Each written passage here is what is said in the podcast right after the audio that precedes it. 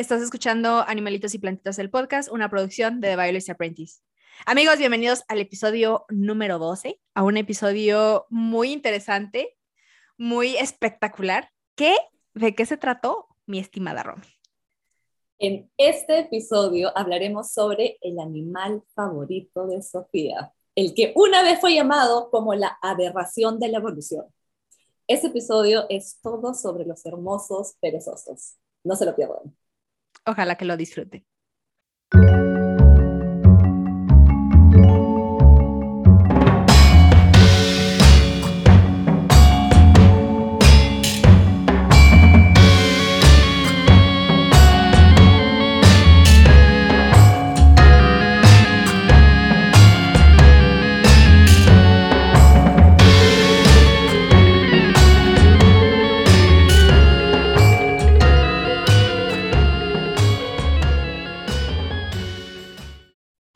Sofía Villalpando y estás escuchando Animalitos y Plantitas, el podcast, en donde en cada episodio descubriremos la historia de algún animalito, una plantita, un honguito, un insectito o de cualquier organismo vivo.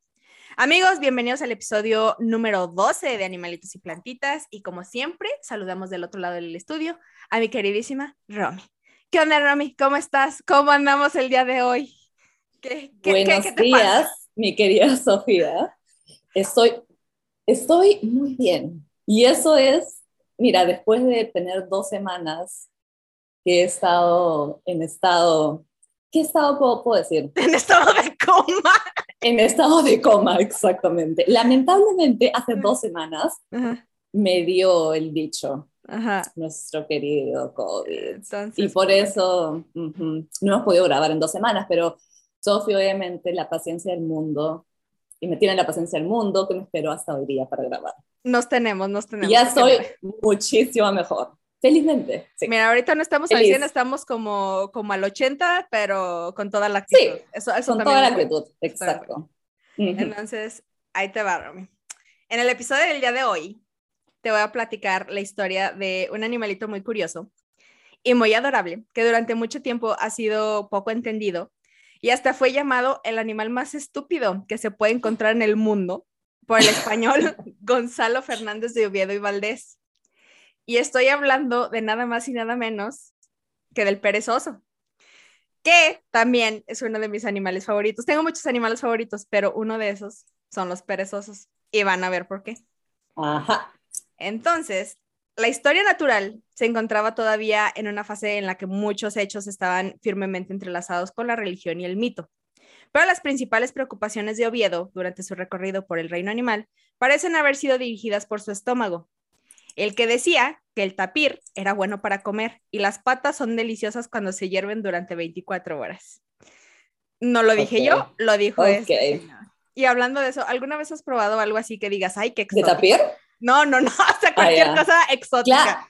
Sí, sí, sí. El suri, ¿sabes lo que es el suri? El gusano, bueno, la larva eh, de, de la Amazonía. Ajá. Ah, ah, ¿Lo has visto? No tengo ni la menor idea de lo que estás hablando. Pero más exótico fue porque generalmente o sea, comes el suri en un palito y, tostado, ¿no? En, a la leña, se podría decir. Pero no, yo me lo comí así, estábamos, estábamos tratando de ir por cámaras trampa y mi coordinadora me dijo, Romy, creo que necesitas proteína. Y agarró su machete. Te muy flaquita. Sí, sí, agarró su machete, abrió, bueno, no, me acuerdo de, sí, creo que estaba en las castañas, abrió la castaña y sacó un suri y me dijo, tienes que comer esto si es que eres amazonía. Y yo obviamente no puedo decir que no, porque tengo que probar todo, y lo probé. Pero fue, Dios santo, me lo metí a la boca, le di una masticada y explotó adentro. ¡Ay, qué asco, Romina! y sabes lo peor, sabes lo peor, no tenía agua. Y estuve con ese sabor, que no tenía ningún sabor, es lo peor, nada. Toda la caminata de vuelta. ¿Cuál ha sido lo más exótico que tú has comido? ¿Exótico que he probado? No, no me acuerdo, pero creo que, creo que esto ya lo conté, no me acuerdo si en este podcast o en algún video de The Valorista Apprentice, pero lo más, más exótico que he probado, ni siquiera me di cuenta que lo estaba probando hasta que alguien me dijo. fui a un congreso, bueno, no un congreso, eran como unos talleres pues de comunicación científica. Carne de oveja, todo esto. No, ay, no. a los que fui a Estados Unidos y estaban, y la temática de este lugar o la temática del, del evento era como ser más orgánico y comer de manera sustentable. Entonces andaban mucho con lo de los insectos, comer insectos y otros artrópodos, ¿no?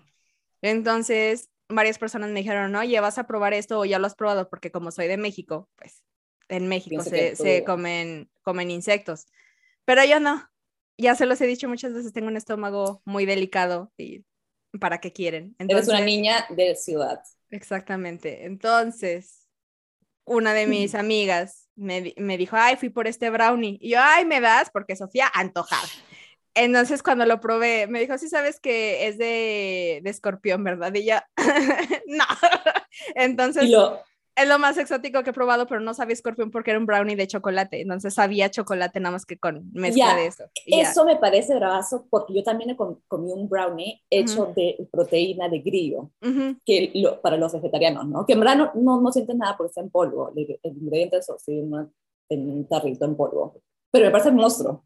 Entonces no, no, sabe, no sabía nada. Y esto, o sea, es todo lo que he comido normalmente. Es más, yo creo que ni carne de res, a menos de que esté comiendo una hamburguesa. Casi toda mi dieta se basa en pescado y pollo y muchas verduras. No, si mi, si mi nutrióloga escucha Mira. esto, va a estar orgullosa de mí. Qué bien, ensaladas. Cambié, cambié mucho mis hábitos alimenticios de, ¿qué será? Unos seis años para acá, porque antes comía muy mal. Ah, yo también larga igual. historia, pero uno ya se va haciendo grande y se va dando cuenta que su metabolismo pues ya no le deja comer muchas No es cosas. el mismo. Entonces, Ujú. por eso. En Ah, fin, también comí, también comí este, carne de, de canguro. y Da igual. Da igual. ¿a qué sabe? A canguro. Da igual, pero lo comí en charqui, como beef jerky. O sea, no, no, no así, ¿no? ¿Y no, no se comen a los koalas? No, ¿En Australia? Protegido, protegido, animal Ah, protegido. no, por eso estoy preguntando, no sé. Al canguro son, lo ven como peste, pues. Sí, sí, sí. sería- que sería más sostenible, ¿no? Ya. Sigamos con el podcast. De la naturaleza displicente del perezoso escribió, tan torpe y lento en sus movimientos que requeriría todo un día para dar 50 pasos. Ni por amenazas, ni por golpes, y ni empujándolo, se mueve más rápido de lo que acostumbra sin cansarse. La letárgica mentira de Oviedo pasó como un juego de teléfono por numerosos relatos de viajeros. Para cuando el gran bucanero y literato William Dampier llegó a escribir sobre el perezoso en 1676, el ritmo de este había disminuido casi hasta detenerse. Tardan hasta 8 o 9 minutos en avanzar 7 centímetros, escribió con imaginativa precisión.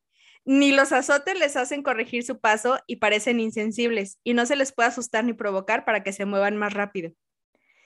Si alguna vez han observado un perezoso, la neta sí son lentísimos. No, lentísimo. ¿Cu- ¿Cuánto? eh, Creo son dos, dos metros por minuto. Ajá, de hecho, su velocidad media es de unos tranquilos 0.3 kilómetros por hora. O sea, nada. Entonces, lo que hace improbable que puedan desafiar ni siquiera a una tortuga. O sea, mis tortugas son más rápidas que un perezoso. Conchita y chinchita son más rápidas. Exacto. No, estas son, no, no, no. Que las voy a meter a carreras de tortugas. Pero esta cifra no se acerca ni de lejos a lo que sugería Oviedo o Dampier. Si se le proporciona una motivación adecuada, pueden trepar árboles, entre comillas, rápido, pero son físicamente incapaces de superar una velocidad de 1.5 kilómetros por hora, ya que sus músculos están diseñados para ser lentos, concretamente hasta 15 veces más lentos que los de un mamífero de tamaño equivalente como un gato doméstico. Ah, de todas maneras. Verlos en los árboles es como ver el lago de los cisnes en cámara lenta. Hacen piruetas, se balancean y cuelgan con la gracia con el control de un maestro de tai chi. Pero si dejas a un perezoso boca abajo en el suelo, en la postura que en teoría sería la postura correcta, entre comillas, Claro. la gravedad elimina toda su dignidad. Sus extremidades se, se desparraman por el suelo y se ven obligados a arrastrarse hacia adelante con las garras de sus brazos, como si hicieran montañismo en una superficie plana. Esta laboriosa forma de locomoción fue la principal razón por la que aquellos primeros naturalistas tenían una opinión tan miserable del perezoso, porque estaban observando al animal de forma equivocada. O sea, los primeros naturalistas los vieron en el suelo y dicen, pues, ¿qué es esta cosa horrible que está aquí? Y para ver a un perezoso en el suelo, o sea, han tenido que tener una, ¿cómo se llama? Una Este, suerte enorme. Una suerte impresionante, Ujú. exacto. Son cuadrúpedos, proclamaba Oviedo, y en cada pie tienen cuatro largas garras palmeadas como las de un pájaro. Que conste que no existen los perezosos de cuatro dedos, y menos aún los que tengan garras palmeadas. Ajá. Pero no dejemos que estos tecnicismos nos impidan escuchar al audaz caballero. A Este ver, cuate decía. caballero. Pero ni las garras ni los pies sostendrán al animal. Las patas son tan pequeñas y el cuerpo tan pesado que el animal casi arrastra su vientre por el suelo. Los perezosos Como Samara en el The Ring. Parecía No sé fue la más, la más random del mundo. Saliendo de la televisión. No sé por qué lo veo igual. Obviamente que el perezoso es demasiado, mucho más bonito. Ok. Me pasa. Los perezosos son los únicos cuadrúpedos invertidos del mundo. Han evolucionado para engancharse y colgarse de los árboles como la encarnación animal de una hamaca peluda. Como resultado, han casi prescindido de la necesidad de músculos extensores que soportan el peso, como nuestros tríceps, Mm. que endurecen y, protraen las extremidades. En su lugar, se las arreglan casi exclusivamente con las extremidades delanteras. Un truco que, como señaló un em- investigador de los perezosos, sería lo suficientemente excepcional como para ser mostrado en un circo. Probablemente Oviedo nunca vio perezosos en los árboles. En su lugar, los indígenas locales probablemente habrían recogido especímenes y los habrían llevado a una aldea para que el caballero español los inspeccionara. Ese Ah, es el de otro- todas maneras. es el Esa otro. es. En esta situación completamente antinatural, los perezosos habrían sido observados arrastrándose lastimosamente por el suelo. No. Por eso, presumiblemente, Oviedo concluyó, nunca he visto un animal tan feo ni más inútil. No, ¿cómo feo sus ojitos? así? Estoy, y conste que estoy, que estoy citando, ¿eh? no van a decir, ay, Sofía, Ah, no, Ah, es una, es una cita. Los apodos sarcásticos abundaban. Los españoles gustaban de referirse a él burlonamente como perico ligero. No me pregunten por qué, pero así es. Otros, como el clérigo británico Edward Thompson, en su guía de animales del siglo XVII, se refería a esta bestia tan deforme como el oso Bestia simio. tan deforme. O sea, una No, cosa pues, horrible no. estas personas, pero se refería a él como el oso simio. La iglesia cristiana ya había empezado a vender el concepto de los siete pecados capitales, un conjunto de vicios espiritualmente fatales diseñados para mantener a la comunidad bajo control. Pero la pereza, o sea, la flojera espiritual y la flojera física, aún no había llegado a las listas. Finalmente, en el siglo XVII, tras años de discusiones, los poderes sagrados decidieron los siete definitivos. La pereza Mm. se situó en el número 4, proporcionando a los exploradores católicos la inspiración para un nuevo y pegadizo alias para esta criatura alienígena. Y una vez que Ah. empezaron a asociar al perezoso con el pecado, se acabaron las apuestas en cuanto a una comprensión de la excéntrica biología del animal. Entonces, por eso el ¿ah? perezoso se llama Ah, perezoso. Perezoso. Ah, La no consiguiente, sabía, no, pero ahora ya lo sabes, de nada, saben, Datos Para- curiosos. Para eso estamos aquí. La consiguiente oleada de abusos alcanzó su punto álgido con George Louis Leclerc, conde de Buffon. Su nombre está en francés. Su- Eso es en lo francés, en castellano, en inglés, todo. Sí, o sea, sería así como. Ok. Conde de Buffon. que ofreció la primera descripción científica del perezoso en su enciclopedia Histoire naturelle o naturelle. Están en Ah, francés. esa es, esa. Entonces, está. Eh, Romy, ¿lo dije bien? Sí, no, ya. 100%. Ok, gracias. Así como la naturaleza es viva, activa y exaltada en la especie de los simios, es lenta, constreñida y encogida en los perezosos. Se mofó. Ahí les va la cita. La lentitud, la estupidez e incluso el dolor habitual resultan de su conformación grosera. Ah, sí. El perezoso, en opinión del conde, era la forma más baja de la existencia animal. Un defecto más y no habría podido existir. O sea, esos, esos señores, si es que ve, si van a, a Madagascar y ven al ai ai, ¿avisó? Ah, sí, sí, principal, sí, Se sí, sí. mueren, o sea, lo ven como el diablo total. Ay, no, pero es que, bueno, no puedo decir que son feos, pero son exóticos, son animales muy exóticos. Son uno de mis animales favoritos solamente porque, pobrecitos, son desgraciados. son mis favoritos, por lástima. Por lástima, solamente porque me parece, o sea, la evolución, cómo ha, cómo ha evolucionado este pobre animal para ser tan feo. O sea, pobre, en serio. Pero bueno, ya, sigamos con los hermosos perezosos. Buffon escribía esto 100 años antes de que el origen de las especies de Darwin sacudiera al mundo con su idea radical de la selección natural. Sin embargo, Buffon es considerado un precursor de Darwin. Entre los científicos que le dan crédito está el eminente biólogo evolucionista Ernest Mayr. Buffon suponía que el abominable perezoso había escapado de algún modo a las fuerzas positivas que habían moldeado a todos los demás animales hacia su singular forma de perfección. Era uno de los esbozos imperfectos de la naturaleza, un remanente defectuoso que de alguna manera había logrado permanecer en el reino animal a pesar de su miseria inherente.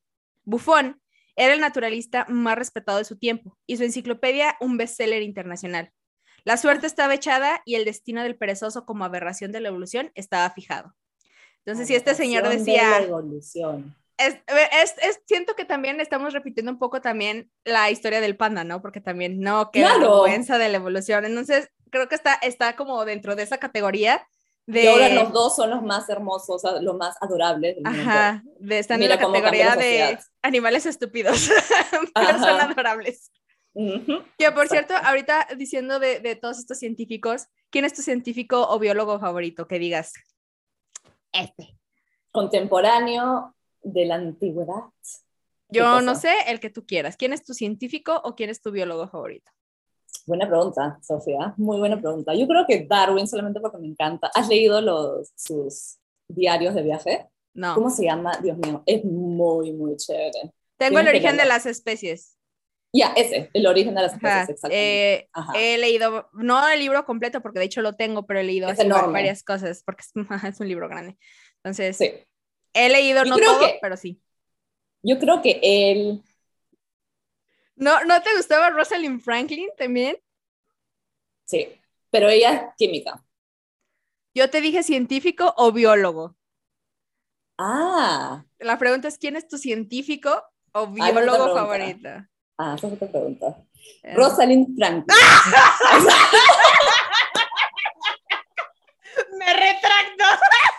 Me retracto es Rosalind Franklin, la que descubrió el doble hélice del ADN.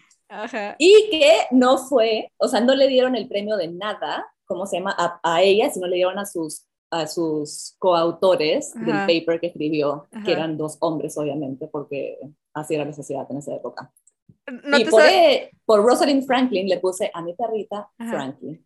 no, ¿No te sabes el chiste de qué, ¿qué, descubrió Watson y Crick? No, no, me sé el chiste. Bueno, ¿qué descubrió en Watson y Crick?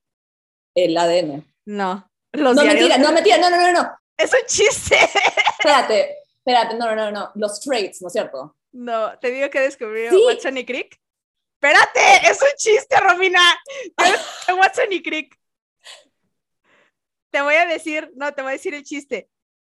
Tú te vas de pensar el chiste también. Los diarios de Rosalind Franklin. Malditos. Porque, son los, porque se lo robaron. no puedo creerlo. qué lindo, qué lindo. Yo no, injusticia. qué horrible, tuve que pensar qué cosa descubrieron. Este por, eso, por eso te dije, Romy, no te azotes, es un chiste. Y Romy, ¡no!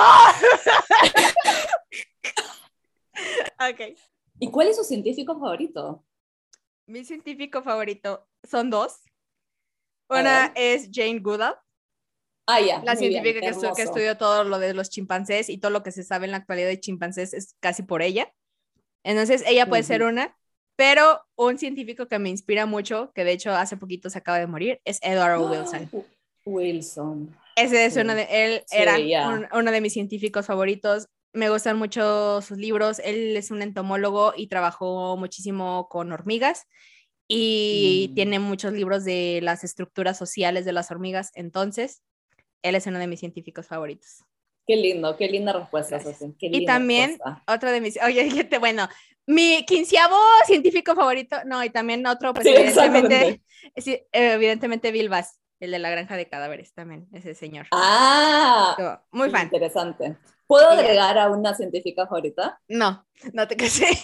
Diane Fossey, la que estudió los gorilas, ah, ok. que va, que va con Jane Goodall, ¿no? Ujú, Me parece monstruosa su historia. Ahí está. Bueno, ahora ya lo sabe. Ok, no es un secreto que yo soy muy fan de los perezosos. Y primero, van a decir, bueno, Sofía, ¿pero por qué? Primero, porque son adorables. Y segunda, por como he estado describiéndolo en las primeras partes de esta historia, tienen una biología muy extraña.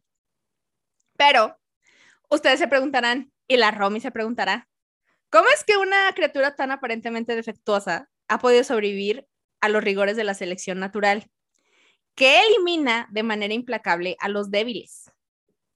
Es entonces cuando se piensa y uno dice, ah, entonces quiere decir que el perezoso no es un remanente defectuoso.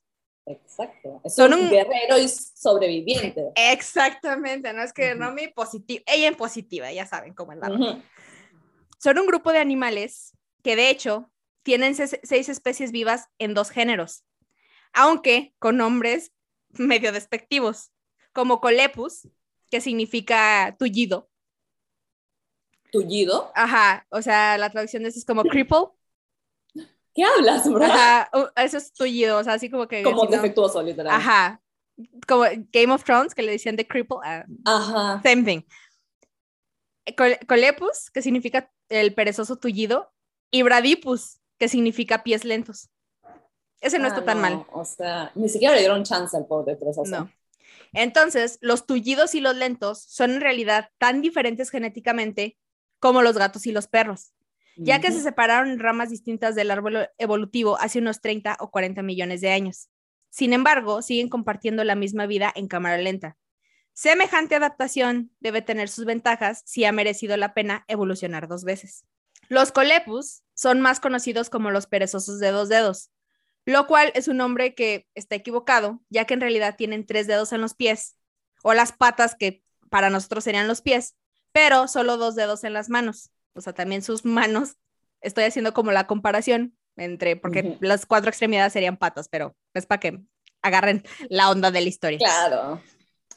De hecho, parecen una, cruza, eh, parecen una cruza entre un Wookiee, como Chewbacca, Ah, y un cerdo, pero volteados boca abajo y con garras en lugar de manos.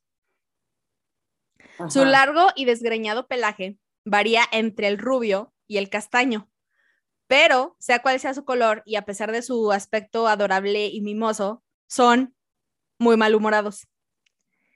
De naturaleza solitaria se oponen a ser acariciados y si se les acerca algo desconocido como una mano, hacen un ruidito que en este caso la descripción es como si sean, hacen así como un, un ruido que no puedo decir, ver, pero ver, ahí, lo buscan. Con ver, la boca ¿Cómo, abierta, cómo? si A hacen un ruido así tu- como... No, pues no sé. así como, Estoy esperando me lo hagas. como, eh, no sé, ¡Qué lindo! Muy no sé bien. si sé. como una galleta. Muy bien, una estrellita para ti. O sea, hacen este ruido como un siseo con la boca abierta para exponer un par de dientes de aspecto bastante aterrador, porque de hecho los perezosos pues, no tienen dientes, nada más tienen como dos colmillitos. Junto con sus manos ganchudas, sus grandes y sucios colmillos podrían infligir una desagradable herida si sus lentos zarpazos no fueran tan fáciles de esquivar. Pues imagínate. No, que claro, te puede hacer una seridaza, los pobres perezosos. Los pobres perezosos. Los pobres. Los distintos, los distintos bradipus o perezosos de tres dedos tienen tres dedos en las manos y tres en los pies. Lucen cortes de pelo medievales y sonrisas in- inamovibles. Son un poco más pequeños que su primo eh, de dos dedos, aproximadamente del tamaño de un gato doméstico, bajo su pelaje desaliñado y moteado de gris y café. Y son menos malhumorados, pero bastante más crípticos. De las cuatro especies, la más grande es el Bradipus torquatus, que se parece a un coco con un mullet, este corte de cabello. Parece que, tiene que la cabeza es como un coquito y tienen así cor- el corte de cabello en su mullet. La más pequeña, ¿Sabe- ¿Sabes quién es este, un perezoso de tres dedos? ¿quién? La era del hielo. Sí. Ah, sí, ay, amo, amo esa película. Favoritos en esta vida. Sí, por favor, no me digas que lo, la has visto en inglés. lo he Dime visto que la... los dos. Lo he visto Ah, en qué los dos. bueno. Fun Porque fact. Va a salir otra película. Sí, este ya sé. año. Mira, todo. Pero ya no es lo mismo. La última película que se aventaron de la era del hielo, que es sobre huevos de no sé qué cosas. No de, no de los, no de los tiranosaurus rex, esa estuvo padre. No, no, la Sí, última. sí. Que es como la 4 o la 5. Después es la de la deriva continental. Ay, Sofía, hasta trae sus facts aquí. Bien, ah. Este, ya no me gustó ni la terminé de ver. Porque como que cambiaron la animación y ya no se ve igual. Fun fact sobre Mira, películas. Fun fact, sí. Pero bueno, ahí se confundieron, porque si es que Ajá. era, la era del hielo, debería haber sido los perezosos gigantes y Sí, no sí, sí. el tamaño del Sith. Ajá. No, de hecho, ahí voy. Es que la Ah, mira tú. es que Sith es uno de mis personajes favoritos, siempre lo sé. Sí, Ya, hasta- sigamos. La más pequeña y quizá la más peculiar es el pigmeo, los perezosos Oh. Bradipus pigmeus. Tienen menos de la mitad del tamaño que otros Bradipus y solo se encuentran en los manglares de, la un- de una única isla de la costa de Panamá. Estos perezosos enanos tienen pocos depredadores naturales, por lo que se dan el fabuloso lujo de pasar su tiempo pastando hojas que, según se cree, contienen alcaloides con una propiedad similar al Valium. Así que no solamente, no solo parece que están drogados, sino que probablemente Están drogados. están drogados. Ahora todo tiene sentido. Ajá. Todos los perezosos son miembros de Cenartra, un antiguo superorden de mamíferos que parecen sacados de Star Trek y tienen un aspecto de un juego de ciencia ficción. Otros miembros de este grupo, marav- maravillosamente ecléctico, son los armadillos y los osos hormigueros. A primera vista, este extraño grupo de inadaptados parece tener un po- poco en común, pero un examen más detallado revela que todos comparten cerebros diminutos, una clara falta de dientes y la ausencia de testículos externos. Afortunadamente, su nombre no se debe a estos rasgos pocos favorables, sino a que otra característica, a otra característica unificadora, una columna vertebral inusualmente flexible, porque de hecho, Senartra significa articulaciones extrañas. Wow. Por eso Este- que el perezoso puede mover la cabeza. Ajá, y por eso pues está en esa posición acostado, pues. Claro. Este extraño superorden debe su rareza al hecho de que evolucionaron de forma aislada a partir de un pariente común. Cuando Sudamérica era todavía una isla, justo después de haberse desprendido de África, hace unos 80 Mm. millones de años. Durante milenios, los primeros perezosos florecieron en esta tierra primitiva y boscosa, diversificándose en más de 100 especies, cada una de las cuales ocupaba un nicho improbable y único. Había perezosos acuáticos gigantes que holgazaneaban en las playas y se alimentaban de las, al- de las algas marinas. Como Pero bastantes esos- personas que lo hacen hoy en día. Ajá, o sea, y no son, bueno, es que el pecado capital, ahí viene. El pecado capital. Ay, pero escúchame, Ujú. este, ¿has visto, que lo- has visto los otros perezosos que pueden nadar? Bravazo, ¿no? Sí, no, Nadan de- súper bien. ajá, de hecho, uno de los fun facts es que los perezosos son excelentes nadadores. Exacto. Y lo hacen como perrito. Ujú, O sea, ay, nadan como perrito. Hermosos, son hermosos, sí. de hecho, hay- había perezosos excavadores gigantes que hacían túneles subterráneos de unos dos metros de ancho. Y el más exitoso de este grupo, ya lo dijo Romy, los perezosos terrestres gigantes. El mayor de ellos, Megatherium, que tenía el tamaño de un elefante. Imagínate Increíble. un perezoso adorable del tamaño de un elefante de M3, por favor. Bueno, no tan adorable, porque imagínate de tamaño de elefante, imagínate sus garrazas. Ahí no, no, no, no la cuenta, Sofi. bueno, tú deja a la niña soñar. La niña quiere Sí, sus sí, tres sí. perezosos. Muy bien, muy bien. Hace unos 10.000 años, todos estos perezosos gigantes desaparecieron, dejando solo el puñado de diminutos primos arborícolas que conocemos hoy.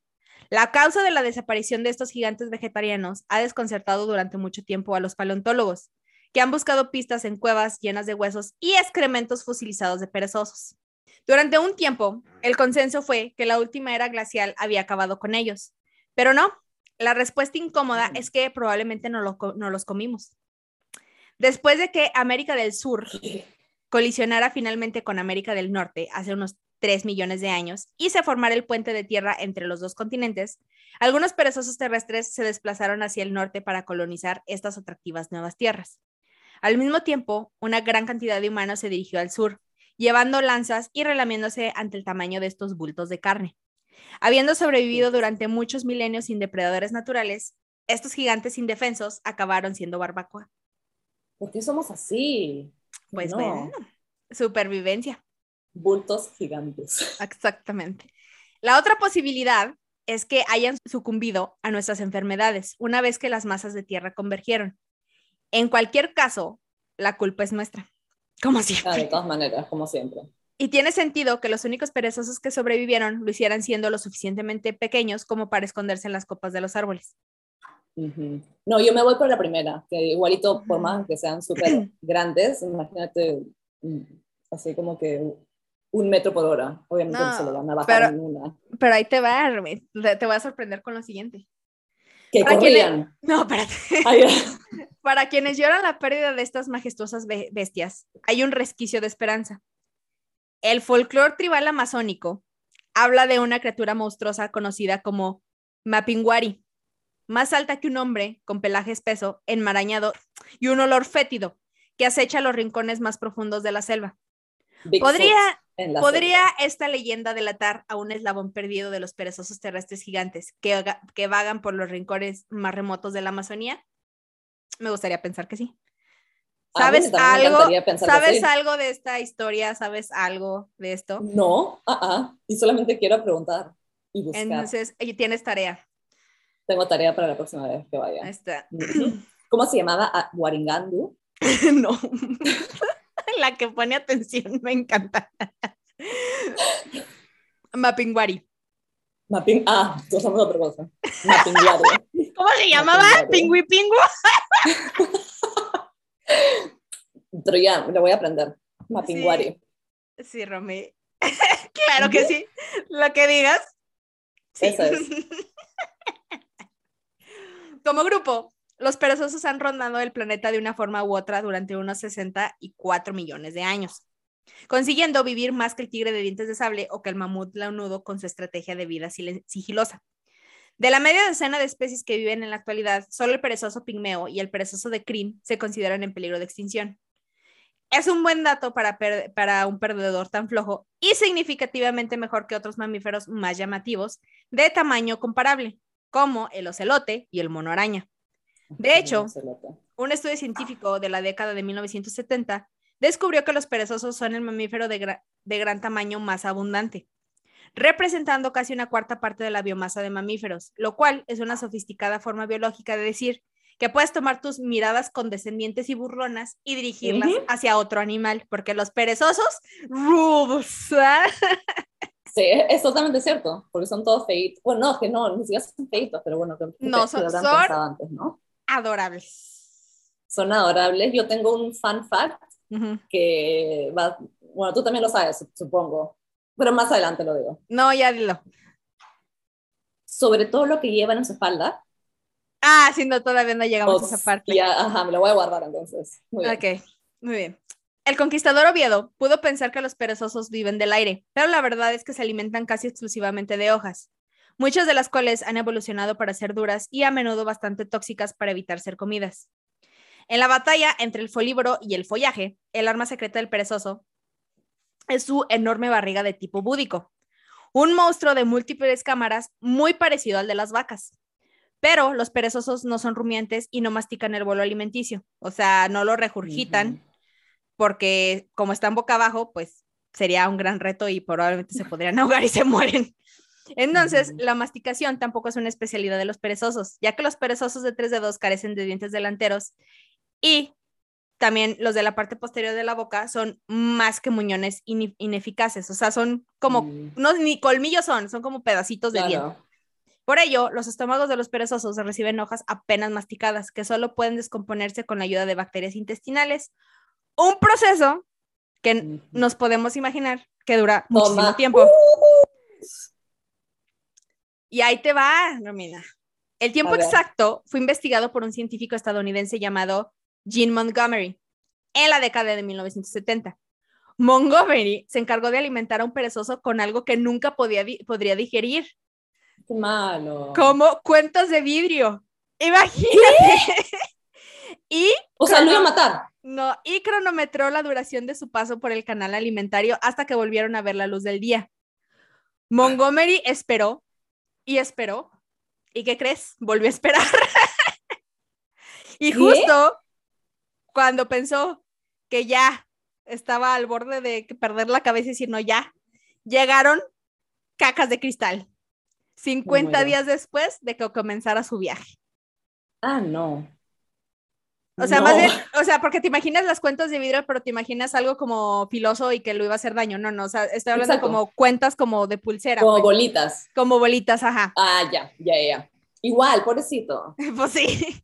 Cuando otra científica repitió el estudio de Montgomery, optó no por utilizar cuentos de vidrio, sino Ajá. utilizar colorante rojo.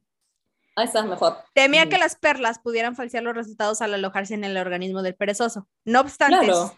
No obstante, sus resultados coincidieron con los de Montgomery, al descubrir que los perezosos tienen una de las tasas de digestión más lenta de todos los mamíferos. Para la Sí, mayoría de los mamíferos, el ritmo de digestión varía con el tamaño de su cuerpo, por lo que los animales más grandes deberían tardar más en digerir su comida. Los perezosos parecen romper esta regla de forma espectacular. Se cree que el estómago de los perezosos tarda, por término medio, más de dos semanas en descomponer la celulosa y las toxinas de una hoja. ¡De una hoja! si lo hiciera más rápido, el hígado no podría soportarlo y los perezosos correrían el riesgo de envenenarse. Las hojas que componen la mayor parte de su dieta aportan poco valor calórico, el equivalente a un pequeño paquete de papitas, papitas fritas, al día. O sea, lo que vendrían siendo unas 160 calorías. O sea, Ah. nada. Claro, nada. Así que el perezoso ha evolucionado para gastar la menor cantidad de energía posible, realizando alrededor de 10% del trabajo fisiológico de un mamífero de tamaño similar, que es la razón Inteligente. por lo que los perezosos, pues son los perezosos de la naturaleza. ¿Y en qué se traduce esto que no puedan digerir? O sea, que se demoren en digerir.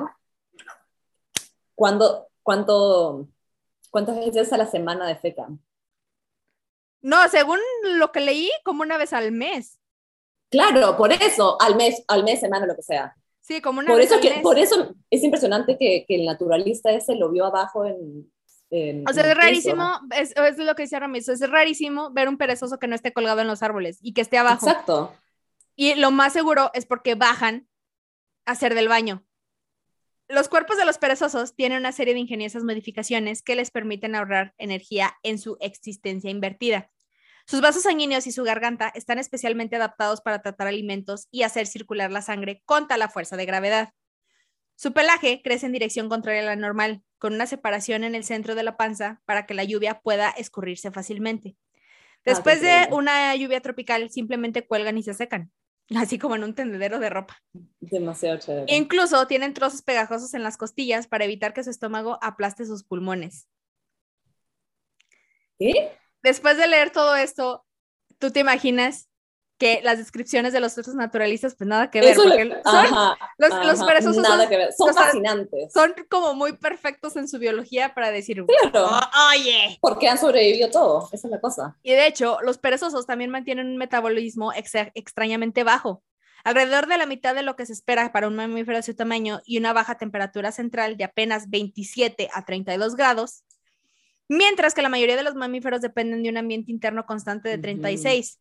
En lugar de Exacto. mantenerse calientes alimentan- alimentando su motor de combustión interna con calorías, los perezosos llevan un grueso abrigo, digno de un animal del Ártico, aunque habitan en los trópicos, que son calientes. De hecho, los perezosos la aprovechan la luz del sol, colgándose de las copas de los árboles y asoleándose como, lo- como lagartos para absorberla. Al igual que los animales de sangre fría, son capaces de soportar fluctuaciones de su temperatura corporal de varios grados a lo largo del día. En, mil- en 1828, un naturalista británico llamado Charles Waterton señaló, de todos los animales, esta pobre criatura malformada es la más tenaz a la vida. Existe mucho tiempo después de haber recibido heridas que habrían destruido a cualquier otro animal. Se ha informado de perezosos que han caído casi 30 metros al suelo del bosque sin sufrir heridas, que han sobrevivido 40 minutos sumergidos bajo el agua y que han durado 24 horas en un refrigerador. Incluso se dice que un perezoso vivió durante 30 horas tras la descerebración. Para esto, ¿quién ha hecho esos experimentos? Que no me preguntes. explotado. No me preguntes. Muchas de estas historias eran ciertamente exageradas, pero a lo largo de los años, el equipo del Santuario de Perezosos de Costa Rica ha visto cómo los animales se recuperan de forma casi milagrosa. Desde perezosos que han sido electrocutados por líneas eléctricas hasta perezosos atacados por perros o, o atropellados por algún carro o un coche. Porque y cómo son capaces de recuperarse tan uh, horribles lesiones, eso es lo que vamos a ver. El profesor Enrique. Amaya, sí, el profesor Enrique Amaya de la Universidad de Manchester, especializado en la expresión génica y la regeneración de extremidades en geckos, dice uh -huh. que cuando un gecko necesita que le vuelva a crecer la cola, entra en lo que él llama un estado embrionario. Básicamente. Donde no saca energía. Ajá, básicamente no, reduce energía. su tasa metabólica mm. para poner toda su energía en la curación o en la regeneración. Y él sospecha que la baja tasa metabólica del perezoso podría funcionar de forma Eso, básicamente ajá. similar. Pero hasta ahora, nada ha podido respaldar su hipótesis con pruebas experimentales.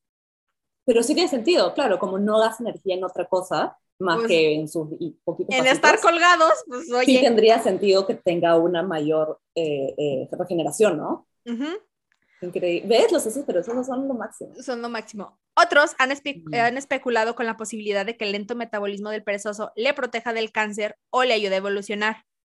es bien Pokémon. perezoso,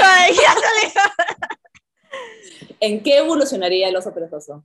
Ay, podría, si fuera un Pokémon. Ay, no, en el perezoso grandote. Ay, qué ah, precioso. Ese sería su máxima evolución. Ajá, exactamente. Al permitir que los defectos de nacimiento persistan y se conviertan en nuevas estructuras beneficiosas, como su cuello inusualmente largo que tiene más vértebras que el de cualquier otro mamífero, incluso el de la jirafa, este rasgo parece haber evolucionado a partir de los huesos adicionales de la caja torácica, que se convirtieron en vértebras del cuello. El tipo de deformidad a gran escala que normalmente es eliminada por el sistema inmunológico de un mamífero, pero que sobrevivió en el perezoso como una adaptación. El cuello largo permite al perezoso girar su cabeza 270 grados y pastar las hojas de a su alrededor sin gastar la preciosa energía que mueve el resto de su cuerpo. O sea, si Ahora yo pudiera mover el, ajá, si yo pudiera mover el cuello de esa manera, pues claramente. Ajá. El principal depredador del perezoso, ¿qué es, Romy? ¿El mayor qué? Depredador del perezoso. Águila arpía. ¡Ay, esa rame! ¡Eso! Porque, claro, habría dicho jaguar, pero si nunca pasan tiempo en el, en el suelo, no, pues, no ¿no? Entonces tienen que ser lo más grande eh, de las copas. No, no, no, qué va. Ajá. Such o sea, smart person. Ya estamos, ya. Qué lista. Un animal tan terrorífico que recibe su nombre de los espíritus del viento de la antigua mitología griega, que llevaba a los muertos al Hades. La arpía es una de las rapaces más grandes y rápidas del mundo, con garras del tamaño de las de un oso pardo y una envergadura de más de dos metros. Puede volar hasta velocidades de 128 kilómetros por hora. Tiene una vista muy aguda y un anillo de plumas alrededor de la cara que focaliza los sonidos para poder detectar el más mínimo crujido de una hoja. El perezoso no parece rival para este depredador supremo. Con sus oídos y ojos pocos desarrollados, vive su vida en letargo. Es poco probable que estos sentidos le adviertan con antelación de un asaltante salvaje y alado como es el águila arpía. Y con su velocidad máxima de poco menos de un kilómetro por hora, huir del peligro, pues claramente no es una opción. No, ya no tiene chance el pobre. Así que digas, ¡ay, va a correr! No. Sí, exactamente. Ahí te va. La aparente falta de defensa de los perezosos fue una de las más grandes quejas del conde de Bufón con esta especie. Los perezosos no tienen armas ni ofensivas ni defensivas. No tienen dientes cortantes, los ojos están oscurecidos por el pelo, que parecen hierbas marchitas. ¿No? Este señor le tiró así horrible el perezoso. Exactamente. La queja que tenía, ¿no? Como siendo ya. Dentro de este peinado todo desaliñado se encuentra el arma secreta del perezoso. Ay, no. El perezoso es un maestro de la ilusión, capaz de desaparecer en la selva tras un manto de invisibilidad. ¿Y Su por pelaje, qué? ¿Por qué? Su pelaje es un ecosistema en miniatura.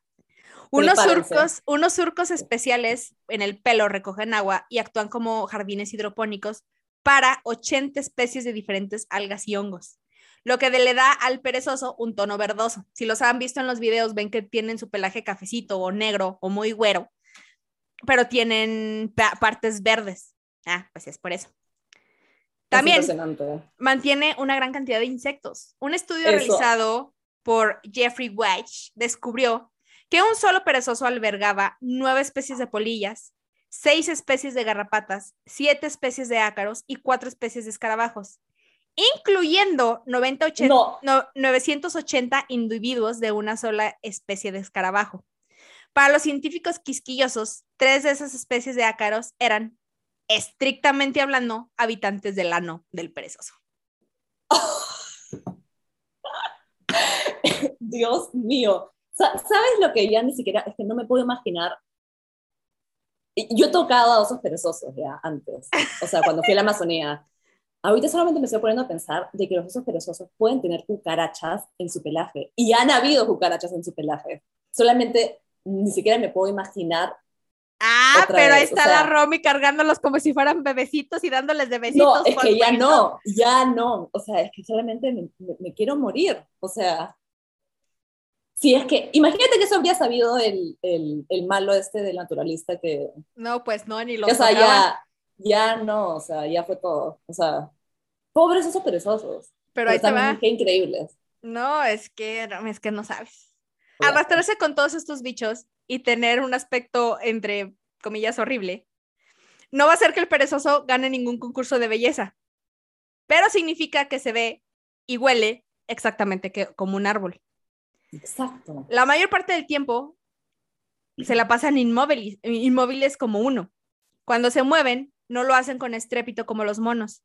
Y su ballet, regresando al lago de los cisnes, es tan silencioso como la más suave brisa y tan lento que se cree que pasa por debajo del radar de la monstruosa arpía, cuando se abalanza sobre las copas de los árboles en, en busca de presas. O sea, los perezosos no hacen ruido, o sea, tienen como sus, sus, movimientos fríamente calculados y saben que, cuál es el, el problema con, con, las águilas. La primera persona que apreció la sigilosa estrategia de supervivencia del perezoso fue el naturalista estadounidense William Peavy, defensor del estudio de los animales en sus hábitats nativos y ampliamente considerado como el padre de la ecología de campo.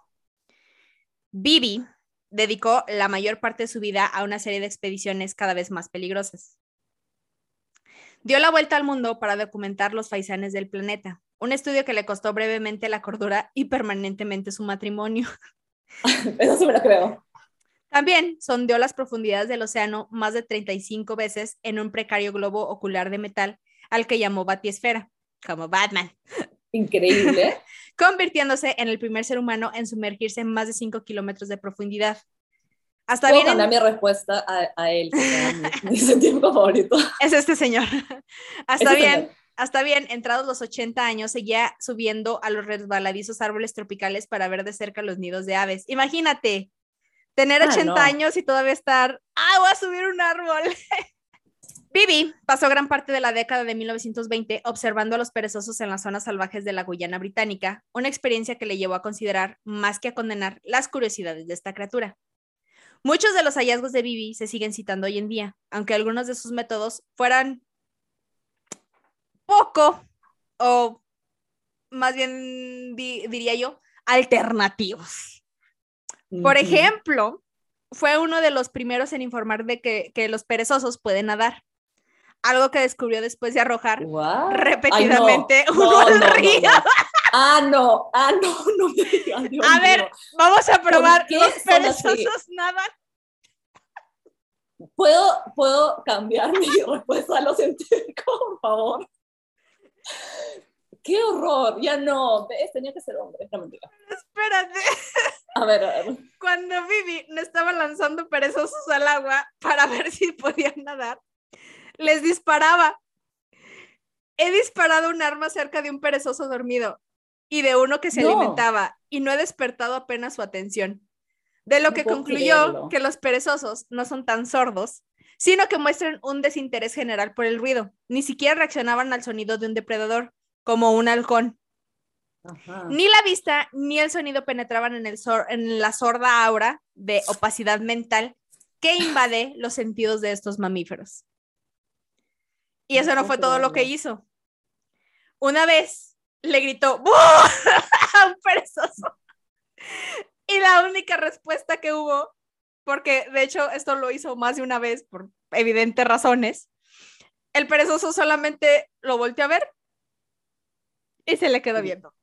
Qué bien. Con su carita tierna. Con esa mirada, con esa mirada le dijo todo. Eso fue todo.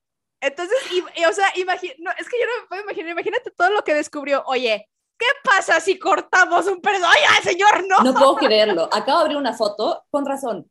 Y es, este señor está con su cantimplora, con una cosa eh, para, para, atrapar insectos y una escopeta. Con razón, pues. Entonces, miren, tenía este señor unos métodos, como lo dije, muy alternativos. Me duró que 15 segundos. 15, o sea, el ídolo de Romy, un ídolo se le cayó al suelo. Se le cayó al suelo. 10 minutos. Ah, que no puedo creerlo. Qué vergüenza. Los perezosos son muy solitarios, por lo que su aparente sordera puede deberse también al hecho de que han prescindido de prácticamente todas las formas de comunicación vocal, excepto una. Las hembras de Bradipus gritan para tener sexo. Una perezosa en celo se encarama a la copa de un árbol y lanza un chillido que recorre varios kilómetros para anunciar su fertilidad. Y este es el único sonido al que están acostumbrados. Este silbido estridente, de hecho, imita perfectamente a un ave que se llama vienteveo común. Y es otra adaptación de los perezosos para, para permanecer ocultos. Incluso cuando una hembra está pues transmitiendo o haciendo este chillido y les está dando su ubicación a todo pulmón. Es así como activa su GPS y les eso sale Eso sale en Planet Earth, cuando el, el pobre perezoso quiere, está nadando para ir a otro árbol para la hembra, para buscar a la hembra. Ah, porque pues las hembras son las que... Todas las cosas que las humanas hacen, ¿no? Ajá, ya está.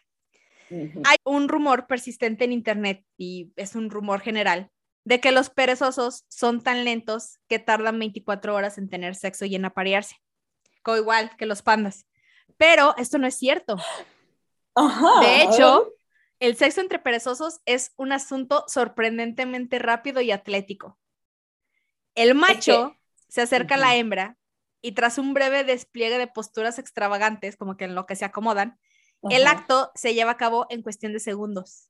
Y parece que el sexo es la única cosa que los perezosos hacen rápido. Es que saben conservar energías, son pues inteligentes, pues. Pues ahí Choque y fuga. Es... ahí está. Choque. Es, eh, es, lo único que hacen rápido. Pero esta no es la mayor controversia que tienen los perezosos. De hecho, la mayor controversia en la biología de los perezosos es quizás un poco más íntima. Se refiere a las curiosas costumbres de defecación del perezoso. Este folívoro, normalmente ocioso, tiene la extraña costumbre de descender hasta el suelo para hacer sus necesidades, que es lo que les hemos venido diciendo a lo largo de este episodio. Se trata de, una, de un asunto muy largo y muy ritualizado. O sea, bajar, e, bajar para ellos del árbol para hacer sus necesidades fisiológicas es un ritual.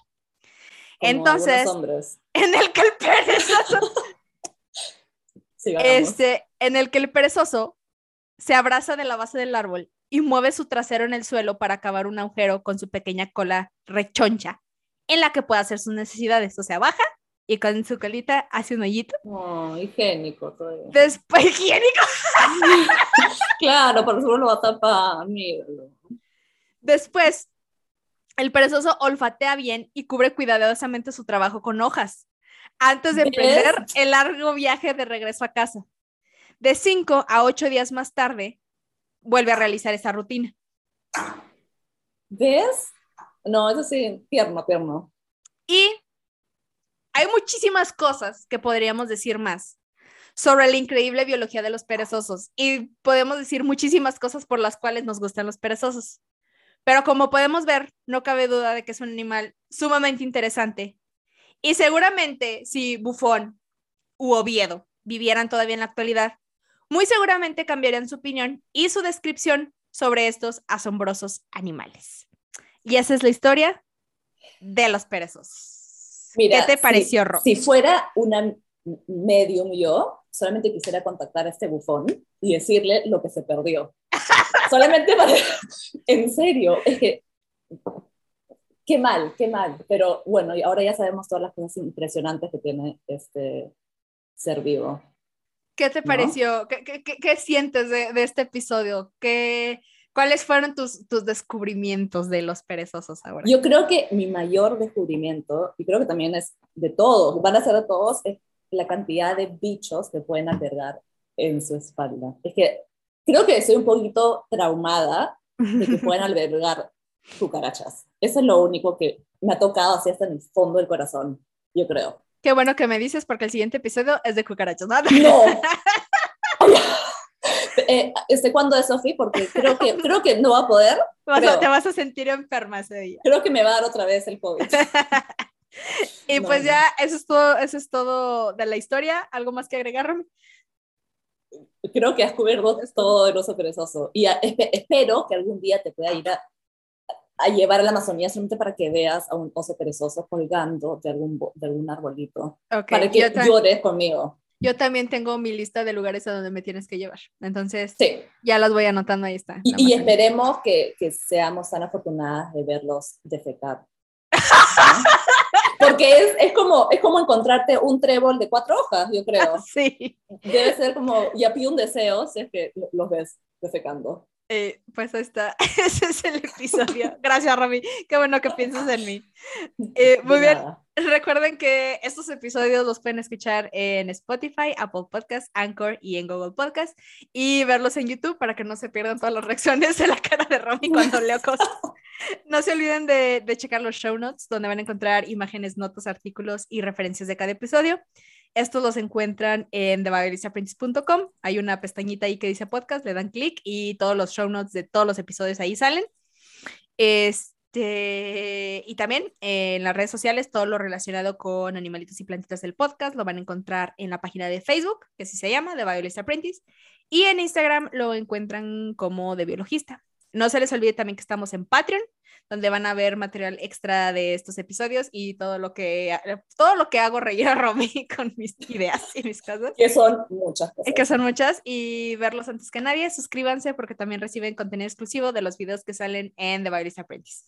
Ahí la llevo, ténganme paciencia porque todavía están en, proceso de edición, pero ahí la llevo. Ah, a mí en redes sociales me encuentran como Sofía Biologista y a mí como Romy Raita Bajo Castañino. Y pues ya, eso fue todo. Yo soy Sofía Villalpando. Y yo soy Romy Castañino. Nos saludamos en el siguiente episodio con una nueva historia. Bye. Hasta luego.